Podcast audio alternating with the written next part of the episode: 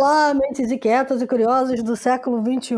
Estamos começando mais um The Shift, o seu podcast sobre inovação disruptiva. Eu sou a Cristina Deluca. E eu sou a Silvia Bassi e a gente está aqui para falar sobre disrupção, porque, como a gente sempre gosta de repetir, a ruptura é a única constante do século XXI e vai continuar por muito tempo. E aí, Cristina Deluca, hoje é o dia de você contar qual que é a, o tema de hoje. O tema de hoje, muito recentemente, começou a dar água na boca. Esse é para dar fome. Mas vamos lá. Revolução plant-based, as proteínas vegetais. Bom, é, alimentar 10 milhões de pessoas em 2050 é um desafio imenso para a humanidade, né? E a tecnologia é um dos caminhos para chegar lá. Mais especificamente, as tecnologias plant-based, né, que são as carnes feitas de proteínas vegetais, carnes e qualquer outro tipo de proteína que antes era animal e que a gente agora pode substituir por vegetal. E, e a carne cultivada em laboratório, né? Que, que nesse caso não chega a ser um substituto vegano aí da, da carne, mas que também é importante para esse princípio da alimentação é, do mundo, né, numa alimentação mais sustentável. Então, elas são responsáveis, as duas, por mudar o atual sistema alimentar que vem se tornando extremamente ilógico. Quando a gente olha para a alimentação plant-based, é, tem muita gente adotando porque quer proteger a natureza, ou porque está preocupada com as mudanças climáticas e a geração de gás carbônico e gás metano. A gente sabe que a criação de bovinos né, contribui um bocado. Porque quer proteger os animais, é, por estar preocupada com o consumo de água doce, por causa das alergias alimentares, por ser vegano, enfim, são vários motivos que têm levado as pessoas a consumirem mais as plant-based e as proteínas alternativas e muitas pessoas são movidas por várias dessas tendências que eu acabei de falar juntas aí, né? O mercado de proteínas alternativas é extremamente promissor, com diversas oportunidades de crescimento e sem líderes definidos até o momento. Mas o Brasil tem uma capacidade enorme de assumir um protagonismo aí nesse cenário. Quer dizer, a gente pode passar de um dos maiores produtores de proteína animal a um dos maiores produtores de proteína alternativa e de insumos para essa indústria nascente. O maior responsável aí pela expansão desse mercado consumidor de proteínas alternativas no Brasil foi o crescimento do público flexitariano. Não sabe o que é isso? Então, para falar com a gente sobre tudo que eu acabei de falar aqui e explorar um pouco mais o protagonismo do Brasil nessa área, a gente está recebendo a Raquel Casselli, gerente de engajamento corporativo da GFI, Good Food Institute Brasil, uma ONG que está fazendo muito por uh, a mudança de mentalidade da indústria uh, dos restaurantes, da, do varejo e do consumidor né, para a adoção uh, desse movimento aí mais justo e sustentável de adoção de tecnologias de produção de proteína alternativa. Bem-vinda, Raquel, tudo bem? A gente queria que você começasse contando para a gente exatamente qual o trabalho da Fundação. Oi, Cris, tudo bem? É, queria agradecer primeiro o convite de vocês por poder participar desse podcast, muito bacana, obrigada. Bom, o The Good Food Institute nasceu em 2016 nos Estados Unidos, no berço de um movimento chamado de altruísmo eficiente que é um movimento que olha para algumas das grandes questões da humanidade e desafios da gente como sociedade e como a gente pode propor soluções para algumas dessas questões. Então, a gente nasce olhando para desafios como alimentar quase 10 bilhões de pessoas em 2050, fazendo isso de uma maneira segura, justa, sustentável e, e, claro, sempre com essa questão da eficiência, né? Então, o movimento também olha é, de que maneira que a gente pode propor soluções para esses desafios e soluções que impactem mais de um bilhão de pessoas. É um movimento hoje financiado pela filantropia, aonde cada dólar investido, por exemplo, ele pode impactar o maior número de pessoas. Então foi assim que a gente nasceu em 2016 nos Estados Unidos, uhum. olhando para as proteínas alternativas e, e, entendendo que as proteínas alternativas poderiam ser uma das soluções para alguns desses grandes desafios que eu, que eu comentei com vocês. E aí, em 2017, a gente desembarca, digamos assim, aqui no Brasil. Foi a primeira região a receber o GFI depois dos, dos Estados Unidos, onde a gente foi criado. E uhum. hoje, além dessas duas, dessas duas regiões, a gente também está na Europa, Índia, Israel e Ásia Pacífico. Muito bacana, né? Bastante coisa. E como é que você foi parar lá, Raquel? Pois é, essa é uma história muito bacana, assim. Eu tenho a minha formação dentro da área de comunicação corporativa, então eu sempre trabalhei é, com executivos e com board das empresas em projetos, em programas ligados à área de comunicação. Depois de um tempo, eu migrei para a área de sustentabilidade, comecei a, a trabalhar nessa área, né, olhando para como que era possível a gente obter lucro é, respeitando o meio ambiente e, e, as comunidades, né, e toda a questão social que, que foi envolvida. E aí, em 2019, eu recebi a proposta de ir para o GFI para liderar a área de engajamento corporativo, que é uma das nossas áreas programáticas. Uhum. E hoje eu atuo com todo o setor produtivo privado, digamos assim, né? Então, olhando para de que maneira que eu posso apoiar, seja o produtor rural, as grandes indústrias, empresas, startups, investidores, o varejo, para que no fim do dia a gente tenha mais produtos na mesa das pessoas. E, e aí eu tenho feito essa jornada com o GFI desde 2019, que foi exatamente também o ano do primeiro lançamento né, de um produto de proteína vegetal aqui no Brasil, de carne vegetal. Então tem sido muito bacana. Muito legal. Então, deixa eu entender, vocês trabalham em diferentes campos, né? Tem ciência e tecnologia, tem também a parte de negócio, é, então vocês vão de fim a fim, é isso? Exato. Então eu sou a parte de engajamento corporativo, eu lidero essa área aqui no Brasil. A gente tem uma área de ciência e tecnologia, que é a área que promove o conhecimento científico e acadêmico aqui no país, enfim, e obviamente nas outras regiões, cada, cada região é, olhando para o seu, seu ecossistema, né? Então a gente trabalha com instituições centros de pesquisa, universidades, cientistas, pesquisadores, enfim, para a promoção do conhecimento científico acadêmico em proteínas alternativas. E a gente tem uma área de políticas públicas que olha muito para o nosso trabalho com o setor público mesmo, né? Então, governo federal, alguns governos estaduais, regulatório, para que a gente torne esse setor cada vez mais competitivo. Então, a gente está olhando para a tripla hélice, digamos assim, né? Tentando promover o setor de proteínas alternativas, apoiar esse setor. E, e aí, acho que só para para falar um pouquinho, quando a gente está falando de proteínas alternativas, dentro do nosso escopo de trabalho, a gente está falando de três tecnologias. Então, tem as proteínas vegetais, e no mundo conhecido como plant-based, né, que são os produtos feitos é, de ingredientes vegetais mais que entregam para o consumidor a experiência que ele tem ao consumir, por exemplo, uma carne, leite, derivados ou ovos. Uhum. Tem é, a, a fermentação, que é uma tecnologia que a gente pode ter tantos produtos feitos a partir de processos fermentativos como ingredientes, e a das proteínas cultivadas, que acho que o produto que está mais é, aparente, digamos assim, está mais visível para o consumidor no mundo inteiro, né? São os lançamentos que começaram a acontecer de carne cultivada. O primeiro lançamento aconteceu em Singapura esse ano, uhum. e, e aí a gente deve ter nos próximos anos alguns lançamentos bastante interessantes olhando para a carne cultivada, que é uma carne feita a partir da reprodução celular no final do processo a gente tem uma carne 100% animal, mas que o animal não precisou ter sido abatido nesse processo. Que é o que antigamente se chamava de meat lab, né?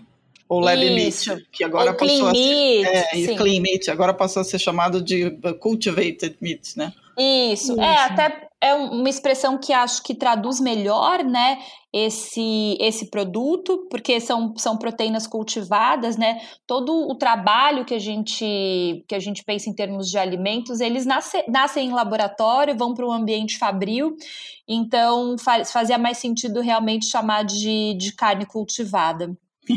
Eu fico pensando que tem, tem, tem, aquela velha história, né, que criança de cidade não sabe o que é uma galinha, né, só vê aquela galinha no, no, no supermercado, no supermercado agora vai ficar mais difícil, né, mostrar é. a galinha, porque da onde vem essa galinha? Daquele laboratório. Né? Pois é, e ao mesmo tempo, acho que tem, tem bastante esse, como você falou bem, né, vai ter um trabalho muito interessante de conscientização e educação do consumidor sobre, sobre o que é esse produto, o que é essa tecnologia, é, quais são os benefícios, por que, que ela foi criada, né? Então, eu acho que a gente, além do trabalho de desenvolvimento de produtos que vem acontecendo nos últimos anos, né? São é, mais de 10 anos de pesquisa que vem sendo feitas em torno desse tema, o primeiro lançamento esse ano. E, e, esse ano, aqui no Brasil, a gente já teve uma grande empresa do setor de carnes anunciando parceria com uma startup israelense para lançar produtos aqui no país em 2024. Uhum. Então, esse mercado está chegando, né? E, e, claro, a gente, além de todo, enfim, a parte de desenvolvimento de produtos, de acessibilidade em termos de preço e de onde encontrar, com certeza um trabalho bem interessante também de comunicação e de educação vão vir junto com esses lançamentos. Muito legal. A gente conversou um pouco antes de, de começar a, a gravar e a Cris falou assim: bom, acho que a primeira pergunta que a gente tem que fazer ela é o que, que é good food, né? É comida, comida boa, é aquela comida que é boa de comer, que tem gosto bom, mas a definição de vocês é muito além disso, né? Aquela que é boa para o planeta também, é isso? É, sem dúvida. Eu acho que tem uma frase do Peter Senge que a gente gosta muito, que é as pessoas elas não resistem à mudança, elas resistem a serem mudadas.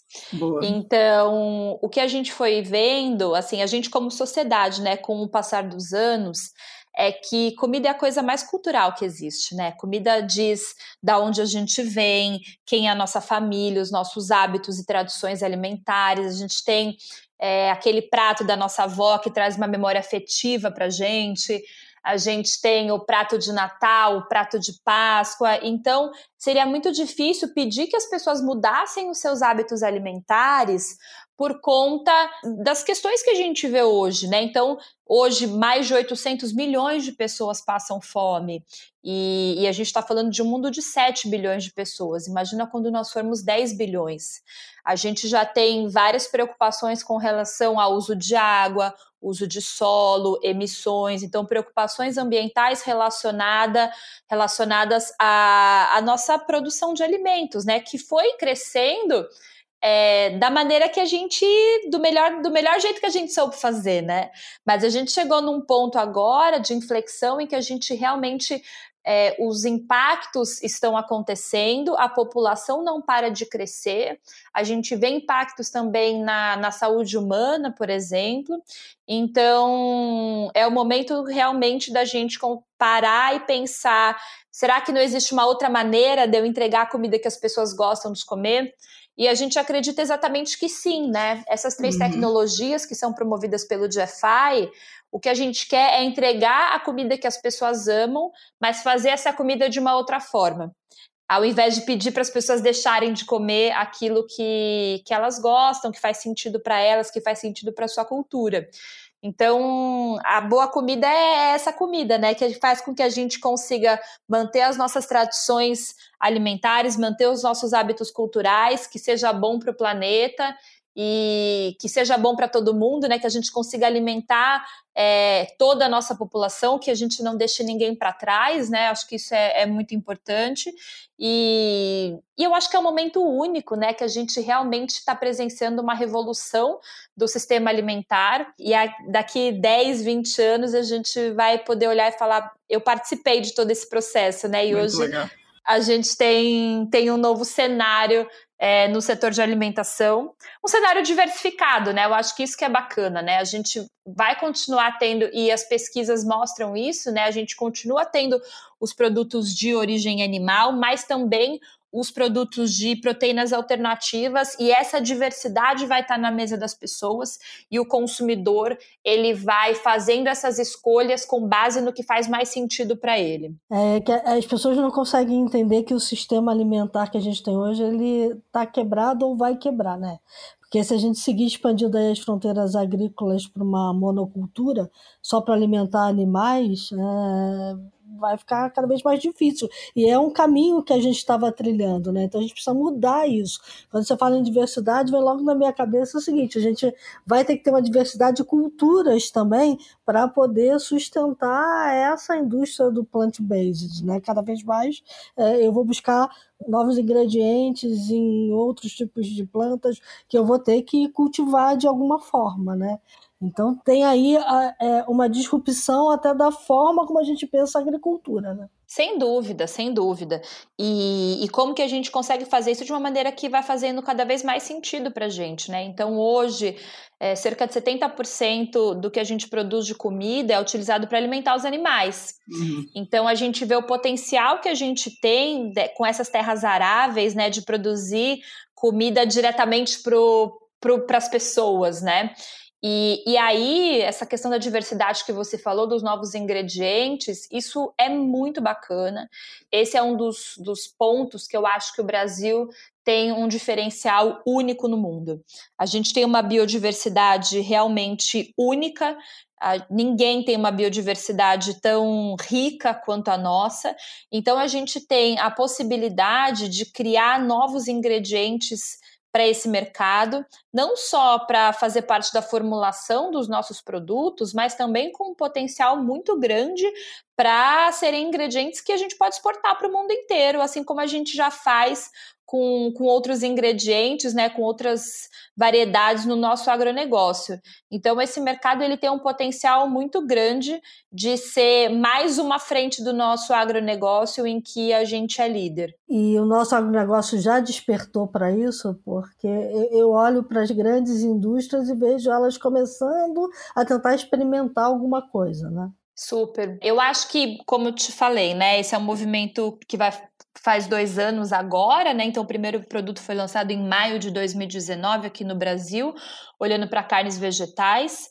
É, e a indústria tem se mostrado bastante interessada nesse mercado, então a gente tem tanto a indústria tradicional de carnes, laticínios e ovos, já é, com lançamentos olhando para esse mercado, olhando para a expansão, e uhum. quanto startups e empreendedores. Isso porque a indústria ela tem uma visão bastante assertiva e que a gente corrobora e, e incentiva muito, que é esse não é o mercado do ou. Então, ou a carne animal, ou a carne vegetal, ou a carne cultivada. Esse é o mercado do e. Se a gente quer atender o nosso consumidor da melhor maneira possível, né? Se a gente quer é, vencer alguns desses grandes desafios, a gente pode vender para ele a carne animal e a vegetal e a cultivada. Essa é uma demanda do consumidor que só cresce, então as indústrias estão muito antenadas em como que elas podem atender o seu consumidor é, com as demandas que eles tiverem em diferentes momentos do seu dia ou, enfim, da sua rotina, do seu momento de vida. Então, no momento que ele desejar uma carne vegetal, eu tenho para oferecer. No momento que ele desejar uma carne animal, eu também tenho para oferecer. E no futuro, uma carne cultivada, uma carne proveniente de fermentação. Então, essa diversidade também é muito boa para os negócios, né? E, e, de novo, né, hoje a gente não consegue alimentar mais de 800 milhões de pessoas. Esse é um dinheiro que o mercado está deixando de ganhar e que a gente também está olhando para isso, né, que é um, um mercado potencial consumidor também. Acho que esse é o ponto, né? O grande inimigo é a escassez de alimento, né? É, é, é buscar combatê-la, né? Então a gente vai ter que de fato encontrar outros caminhos. Mas a, a, a, eu acho que esse, esse é, um, é, um, ponto super importante, mas aí tem a, questão, né?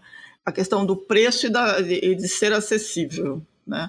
Como é que vocês olham para isso? Porque a gente ainda está nessa fase de que o produto alternativo ele é mais caro. Né? Ou uhum. talvez eu esteja com o número errado já. Acho que é Sim, é bacana não. a gente poder olhar para isso também. Com é, certeza porque ele cresce na medida que cresce, na medida que as indústrias já né, sedimentadas começam a apostar nele, o preço obviamente vai cair. Mas ainda assim a gente tem lá aquele desafio que vocês colocam no relatório de vocês, que tem 820 milhões de pessoas no mundo que estão passando fome. Uhum. Né? É, a gente resolve isso? Como é que a gente chega nesse, nesse ponto? É que só para complementar, aqui tem uma pegada tributária muito forte aí, né? A questão de ir para políticas públicas tem muito esse viés também, né?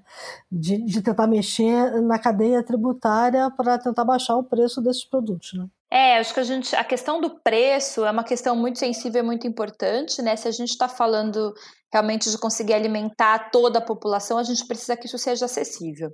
Claro que concordo com Silvia, né? A gente tem um momento também de ganho de escala, né? Então, quanto mais o consumidor se interessa, quanto mais ele compra, mais a gente consegue aumentar a escala e reduzir o preço. É, tem uma questão também, obviamente, de evolução da tecnologia, né? Então, conforme também a gente vai dominando cada vez mais esses processos, a gente também vai conseguindo chegar em preços mais acessíveis. Mas também tem uma parte muito importante que é a questão dos ingredientes. Uhum. Então, hoje, boa parte dos ingredientes utilizados pela indústria de proteínas vegetais, por exemplo, eles são importados. Tá. Então, a gente tem alguns produtos que usam a soja nacional, mas outros produtos usam ervilha, por exemplo, que é importada, e algumas outras fontes de proteína que são importadas também. É, e alguns aditivos que a gente usa, né? Então, os corantes, os aromatizantes naturais, fibras e outros aditivos, eles são importados. Uhum. E isso, é, no momento em que a gente está é, com o dólar realmente num preço bastante elevado, então o câmbio pressiona muito é, o preço dos produtos, né? Então, parte dessa de tornar os produtos mais acessíveis, e aí eu estou falando bastante do mercado brasileiro, claro, né? Uhum. Passa também por um, um, trabalho de nacionalização de ingredientes, né? Então, como que a gente pode desenvolver aqui todos os ingredientes é, que vão ser utilizados por esse mercado e aproveitando mais uma vez né, a nossa biodiversidade, as nossas riquezas, o conhecimento técnico e científico que a gente tem aqui é, de instituições como a Embrapa, por exemplo, que é, realmente podem contribuir muito nesse, nesse cenário.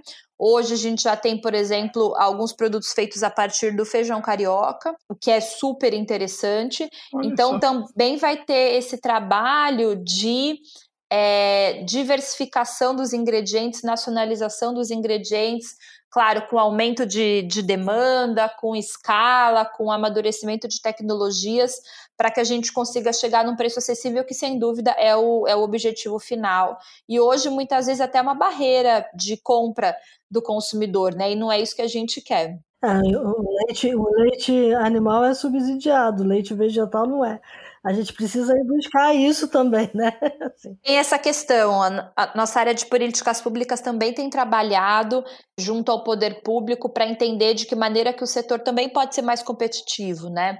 E, e, isso é muito importante. Claro, é uma categoria nova, né? Então a gente precisa também começar esse, esse trabalho e mostrando quais são os benefícios é, desse setor, quais são as similaridades, quais são as diferenças e conseguir trabalhar em, em questões como tributação, por exemplo, para que os produtos também sejam mais competitivos.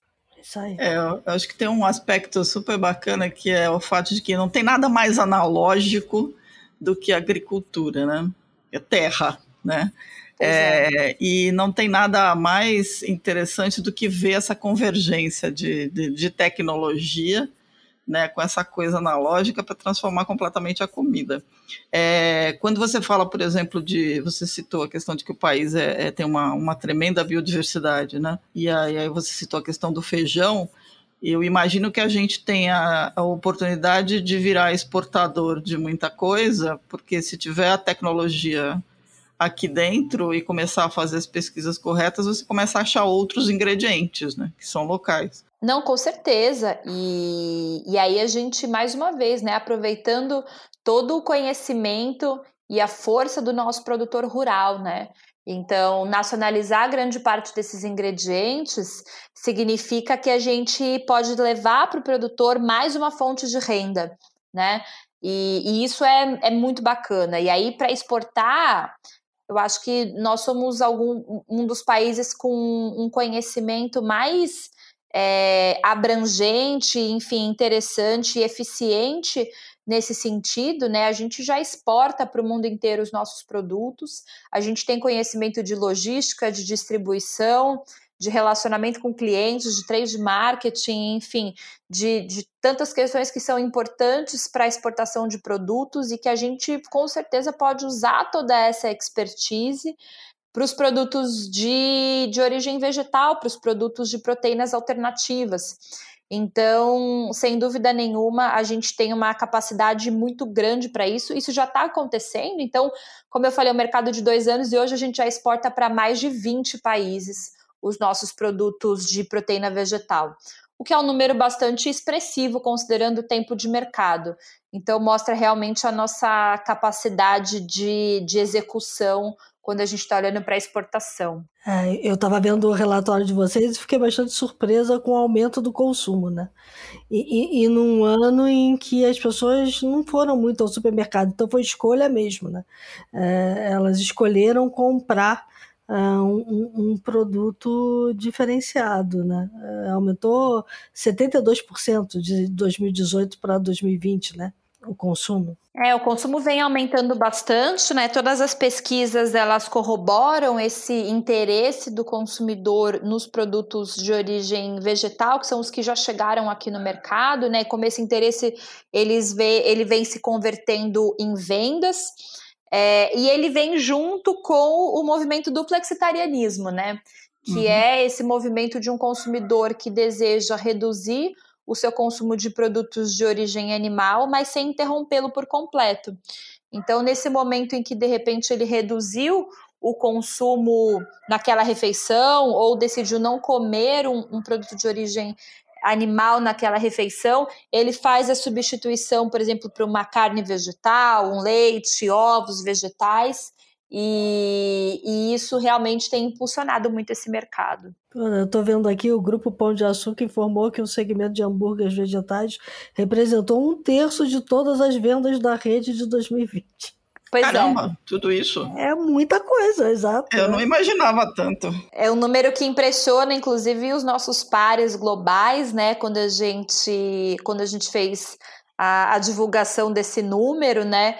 E, de novo, né, mostra o apetite do nosso consumidor por esse segmento, mesmo sendo um segmento novo, mesmo com as questões de preço que ainda precisam ser trabalhadas, é, a gente percebe o quanto o, o, consumidor brasileiro tem interesse por esse mercado, o potencial que a gente tem, então, de, de atender esse consumidor. Qual é o drive maior? É a preocupação com a saúde ou é de fato experimentar alguma coisa que surpreende e aí ele passa a ser fã e passa a consumir? O que, que vocês é, veem como o maior drive aí desse consumidor? É a preocupação com a saúde. A gente fez uma pesquisa em 2018 perguntando por que, que as pessoas estavam reduzindo o seu consumo de carne. E se a gente for juntar a preocupação com a saúde com restrição médica, o número era de 70%. Eita. E, é, e aí a gente saiu uma pesquisa também no ano passado da Ingredient, perguntando por que, que as pessoas consumiam é, produtos plant-based e o principal drive que apareceu ali era de, era de preocupação com a saúde, 56% de pessoas dizendo que, que a preocupação com a saúde era o drive mais importante. Então, é a preocupação que, que as pessoas vem aumentando, né? A gente sempre teve essa preocupação com a saúde, e isso vem aumentando com o passar do tempo, principalmente por questões relacionadas ao consumo desenfreado, digamos assim, é, uhum. é, de produtos de origem animal, como colesterol e outras questões relacionadas a isso. Então, isso realmente tem sido o, o, principal drive desse consumidor. E aí tem um aspecto interessante, né? Porque as pessoas que antes é, tinham que entrar em regimes sem carne por conta de questões de saúde é, ficavam sem, né?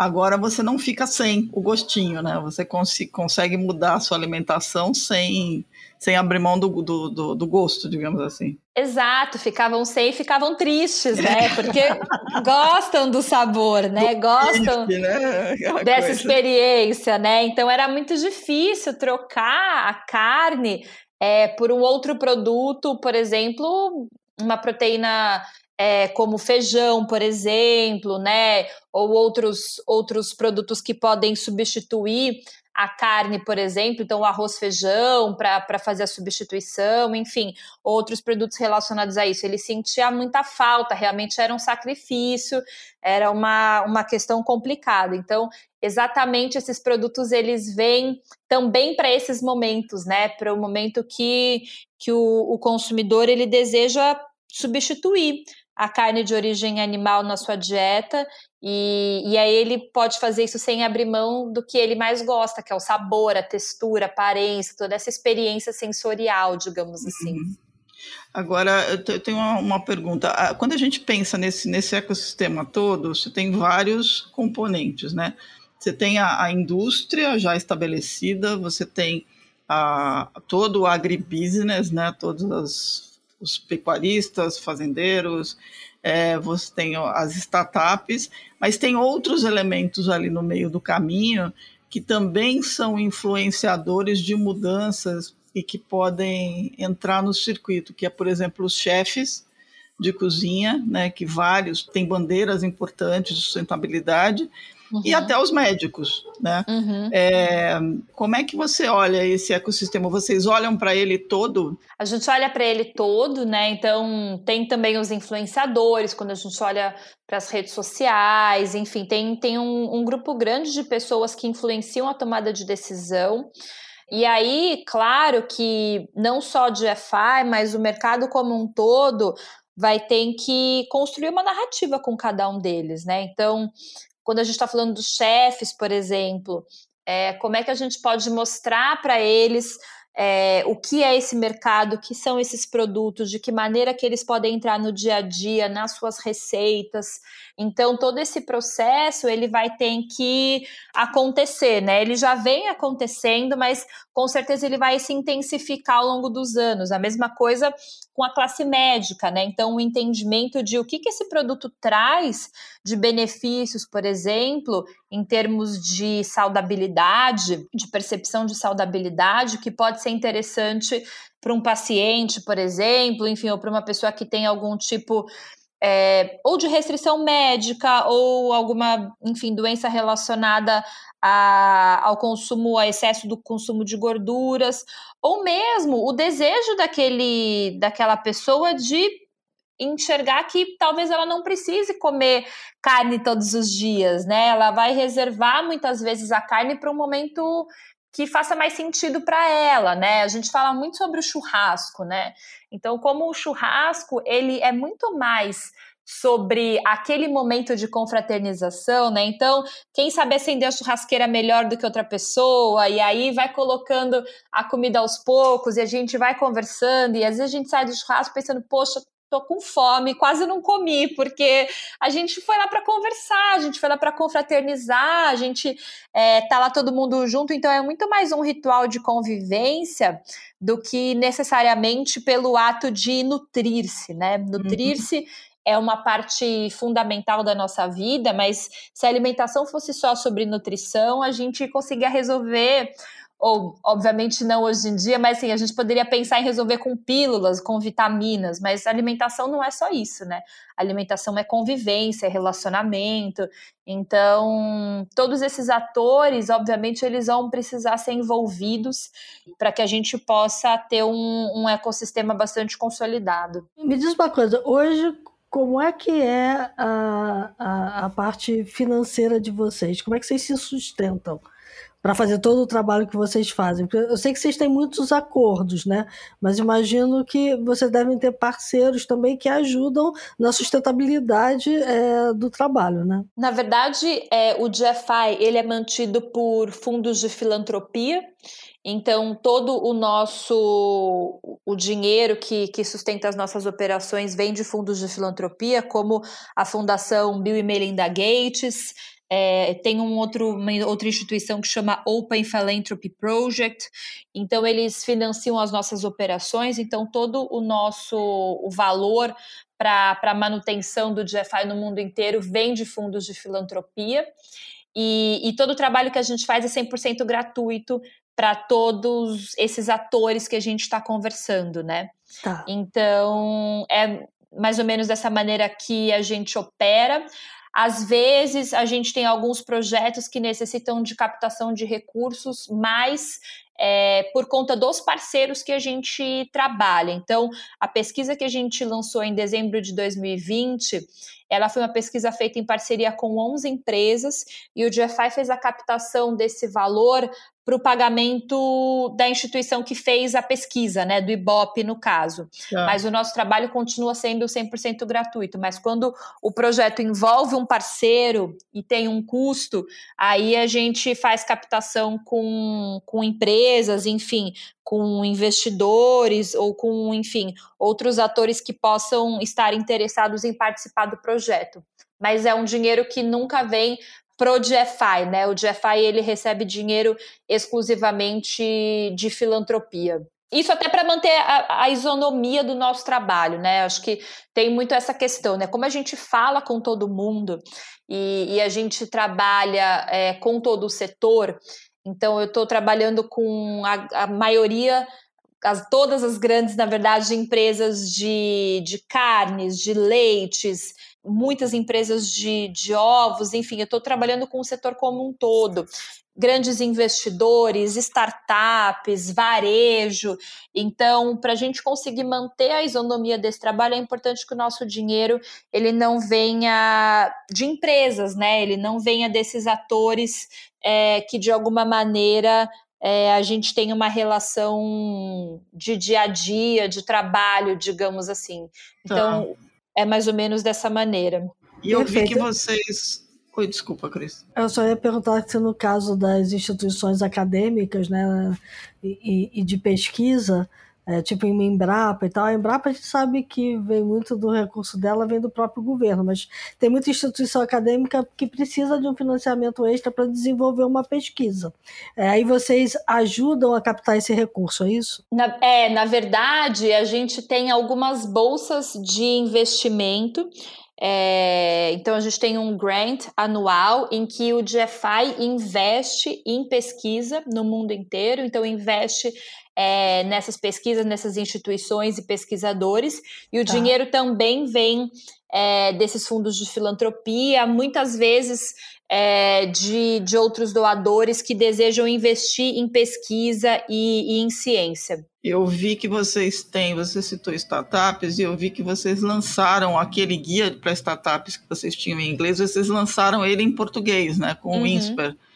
É, é, um, é, vocês lançaram faz pouco tempo ou não? Eu, eu é que estou atrasada. Não, imagina. A gente lançou, se eu não estou enganada, acho que foi o ano passado. É, isso, lançou. me lembro. É. Uhum. E aí, assim, o nosso trabalho com startups vem acontecendo de maneira bastante consolidada, né? Então, a gente apoiou a criação de algumas das maiores startups hoje do país, quando a gente olha em proteínas alternativas. E claro que conforme o mercado foi crescendo, o número de empreendedores foi crescendo, de startups foi crescendo é, a gente viu que era interessante a gente criar um material para que pudesse apoiá-los nesse primeiro momento, porque realmente a gente não teria braço para conseguir atender todo mundo. E principalmente, enfim, nessas questões é, mais algumas questões burocráticas, algumas questões de, enfim, de dia a dia. Então, a gente criou esse material para que pudesse apoiar bastante as startups na criação e na gestão de seus negócios. E, e a gente continua trabalhando bastante com eles em, em projetos em questões estratégicas e que são importantes para a sua expansão. E, obviamente, as startups têm um, um, papel muito interessante nesse, nesse processo, né? Para trazer inovação, trazer novidades. Então, é um trabalho bastante importante. É, aliás, para quem está ouvindo a gente e está interessado no mercado, eu recomendo, porque o guia é muito legal. Praticamente uma bíblia de como montar uma, uma, uma startup nesse setor, né? Super completo. Quem quer se aproximar do GFI, como é que faz? Olha, é, pode entrar em contato com a gente no nosso site. E uhum. ali a gente tem um canal de contato. É, e aí a gente pode ir conversando, com certeza. É, a gente também, enfim, tenta estar envolvido né, em vários eventos, em vários projetos. Então, nesse momento também, se quiserem vir falar conosco, vai ser um prazer poder apoiar esse setor. A gente acredita muito no setor é, e mais do que isso, é, no potencial que o Brasil tem de realmente ser protagonista em mais um setor do nosso agronegócio. Então a gente vem trabalhando de uma maneira bastante intensa nesse sentido. Vocês Legal. dizem aqui que já exportamos proteínas alternativas para mais de 15 países. Pois é, agora é para mais de 20. agora já subiu para 20. Caramba, é muito bom. Quantas pessoas tem no time? Hoje nós somos em 12. Tá. É mais ou menos esse o número de pessoas em, em todas as regiões.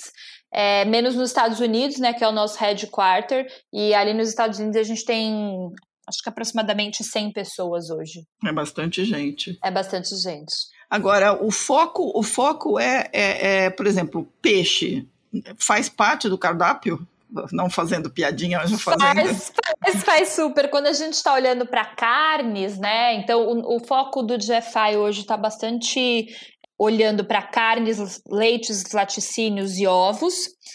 É, então, esses três segmentos. E quando a gente olha para carnes, a gente está olhando para todos os tipos de carne, mas obviamente para aquelas em que a gente tem o consumo mais intensivo. Então, uhum. é, bovino, suíno, frango e peixes e frutos do mar.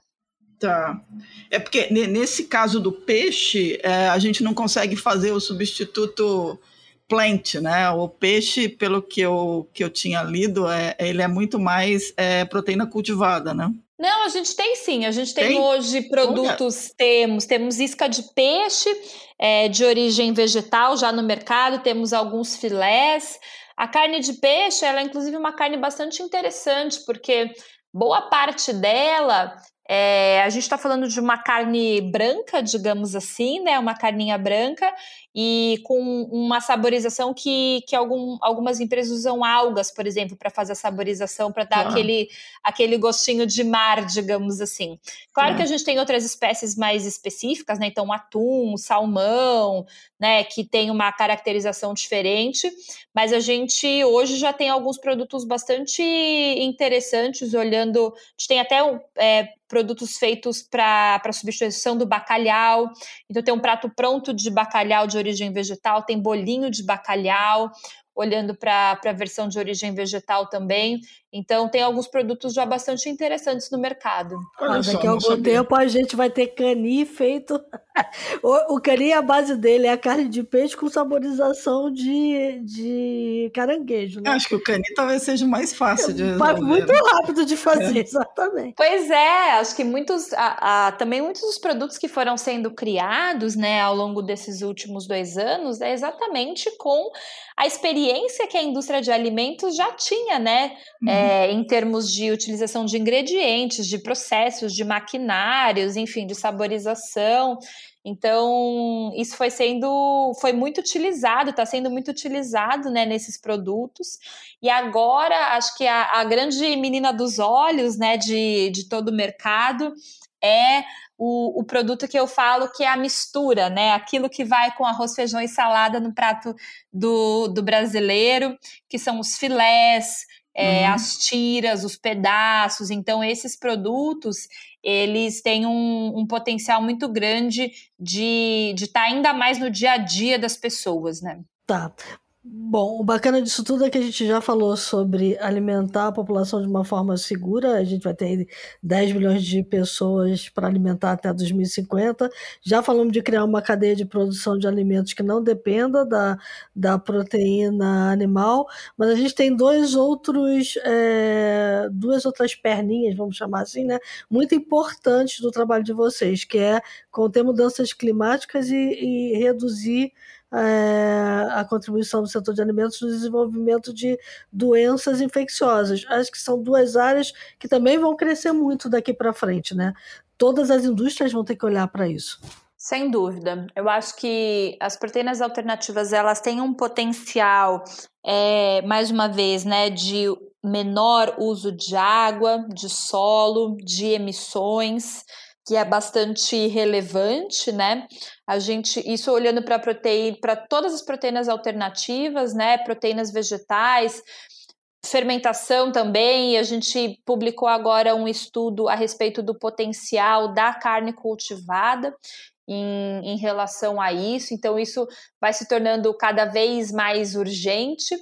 É, e to todas essas questões de saúde pública, né? Então, a gente tem alguns números que mostram que, números da OMS, né, que a maior parte das doenças é, infecciosas que realmente atingiram a humanidade tem os animais como seu vetor. Uhum. Então, e aí, obviamente, porque a gente está chegando cada vez mais próximo, né, é, do seu habitat natural e a nossa criação de animais também chegando cada vez mais próximo do, do habitat natural de alguns desses animais. Então, isso acaba acontecendo. A gente tem toda uma questão também de resistência a antibióticos que vem preocupando muito, né? Então, como os remédios que são ministrados em algumas criações de animais vem fazendo com que os humanos estejam se tornando mais resistentes, por exemplo, a, a, alguns antibióticos. Então, todas essas questões vêm preocupando muito a sociedade, né? E como que as proteínas alternativas, mais uma vez, podem ser uma das soluções para essas questões. Nossa, olha, é um mundo, né? É um mundo. É um mundão, é um mundão sem porteira. Ah, a, gente é um mundo. a gente vai abrindo uma portinha ali, uma portinha aqui, uma portinha aqui, quando você vê, você realmente está mudando o mundo. Eu fiquei é. pensando aqui, aquela história, aquela brincadeira que a gente faz, quantos mercados tal tecnologia vai impactar. é. é. essa daí é uma boa, um bom exercício. Vocês fizeram essa conta já, Raquel? Quantos, quantos mercados o, a carne alternativa, a proteína alternativa disrupta? Olha, não, não exatamente né, esse, uhum. esse estudo, obviamente, um potencial grande olhando para toda a indústria de alimentos, toda a indústria de equipamentos, o varejo, o food service. A gente tem um potencial muito grande olhando para a indústria farma, é, sem dúvida nenhuma, e todas as indústrias que hoje também elas têm os seus produtos vindos é, de parte do processo produtivo do, dos produtos de origem animal, né? Então, as indústrias, por exemplo, de gelatina, é, enfim, de enzimas, de colágeno. Então, a gente pode impactar também a indústria cosmética. Uhum. Então, hoje, muitos dos, dos, dos, subprodutos, por exemplo, do abate do animal, é utilizado por uma gama muito grande de indústrias, né, como matéria-prima. Então, como também que essas indústrias elas estão olhando para novas matérias-primas, por exemplo.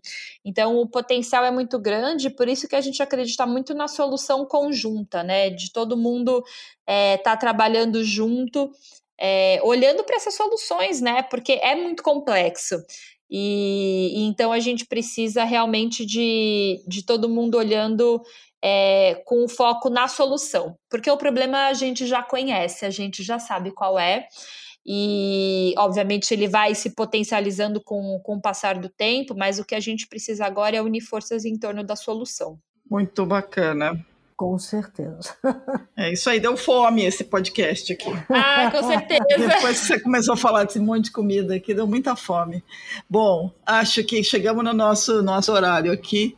É, Raquel, super obrigada, viu? Foi uma, uma alegria ter você aqui. A história é muito boa, dá muita conversa. A gente espera conversar mais com você. Obrigada aí por ter contribuído. Obrigada a vocês, estou à disposição. Quando vocês quiserem, a gente pode conversar um pouquinho mais sobre isso, porque o assunto rende bastante. Oh, rende pra caramba. Ah, eu acho que vai ter muito desdobramento, eu acho. É, com certeza. Frente. A gente nem falou aqui dos números, né, que são gigantes. Não, mas é, é. Exatamente. Mas aí, com, com isso, passemos para os insights, pessoal? Vamos lá.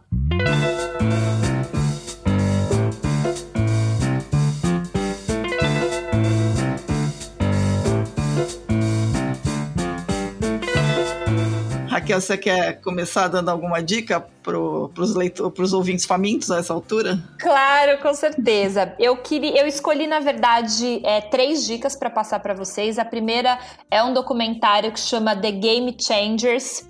É, é um documentário que está também no, no Netflix. E, e, é um documentário que fala e desmistifica algumas questões relacionadas à alimentação plant-based, né? Alimentação 100% vegetal. Então, são atletas mostrando a sua alta performance com uma alimentação 100% vegetal e dois TEDs que eu acho que também são interessantes para quem tem mais curiosidade sobre esse mercado. O primeiro chama A Revolução no Seu Prato, então o head do GFI aqui no Brasil, Gustavo Guadagnini, fala sobre esse mercado, fala sobre algumas das, das grandes é, possibilidades que a gente tem nesse mercado. E um outro TED que chama The Next Global Agriculture Revolution, que é do nosso fundador, do, do Bruce, que ele também fala como que realmente a gente está diante de um momento histórico e que a gente pode revolucionar a maneira com que a gente se alimenta é, para sempre, né? Então a gente hoje está fazendo história, está fazendo parte realmente da história. Então eu queria levar essas três dicas hoje para vocês. Muito bacana. Boas Silvia, dicas, hein? Super boas. Muito boa também, vou ver tudo. Vou ver tudo também. É, bom, eu tinha, eu tinha separado um livro que é de um chefe que se chama O Terceiro Prato, Notas de Campo sobre o Futuro da Comida, que é do Dan Barber, que ele é um chefe norte-americano e ele resolveu olhar como é que as pessoas comiam e começou a procurar formas sustentáveis de cultivo e conta toda uma história bacana.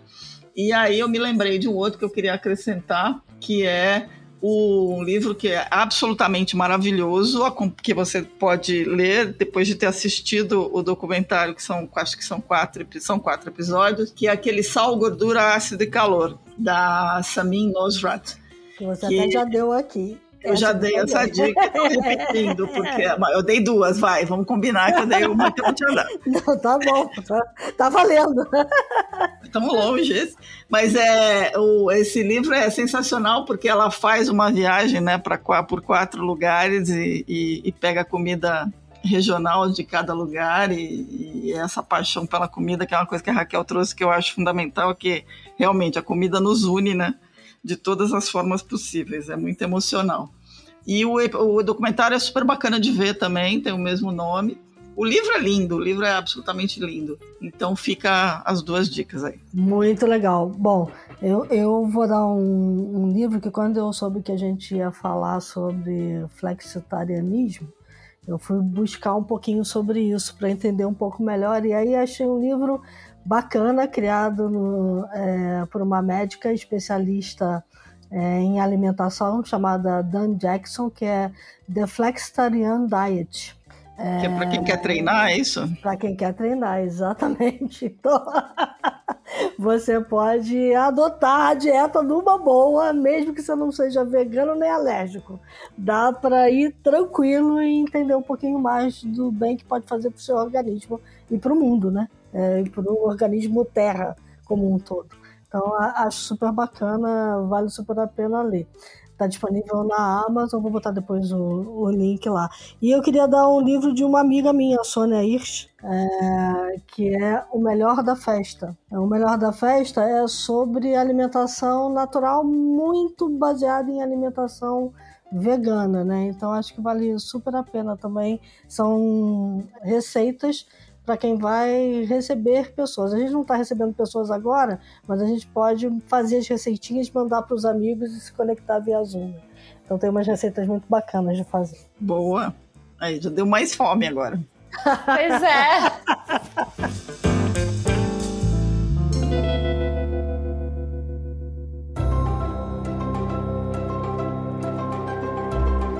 Bom, então vamos lá, Raquel, de novo, super obrigada, você foi muito bacana, a gente adorou. Bom, tem uma dica importante, você citou como se envolver, eu sei que lá no, no site do GFI Brasil tem um botão, é doações, né? Então quem, quem apoia, visitem lá o site, né, gfi.org.br e peguem os relatórios que são super legais, leiam tudo e se quiserem doar, é, vale super a pena. Tem um botão amarelo bem bacana lá, que é para doação. Pessoas físicas podem doar, com certeza. Exatamente, achei legal. E esse relatório sobre o qual a gente falou aqui no episódio vale super a pena também, vou botar o link. Aliás, Agora, o texto está é delicioso, é. não querendo fazer trocadilho de novo. Que bom, que bom. Gente, muito obrigada. Foi um prazer conversar com vocês. Mais uma vez, né, o nosso site tem todos esses materiais, essas pesquisas que a gente conversou, 100% é, gratuitos e disponíveis. E lá tem o nosso também os nossos canais de contato. E se a gente puder ajudar, vai ser um prazer. Muito é bom. Isso aí. É isso aí. Bom, para todo mundo que nos acompanhou aqui essa altura está morrendo de fome, é, obrigada pela audiência, dicas, sugestões, críticas, elogios, theshift.b9.com.br. Fiquem bem, comam bem, se alimentem bem, é, usem máscara, usem álcool em gel, se protejam, que a gente ainda está na pandemia. E aguardem que na próxima semana a gente volta com mais coisa bacana como essa de hoje. E lembre-se que enquanto a gente estava conversando aqui, o mundo lá fora mudou pra caramba. Vocês têm um, um, um panorama de como tá mudando hoje aqui. Muito. Vai, então vamos lá. Mudar. Vai mudar mais. Até a próxima, pessoal.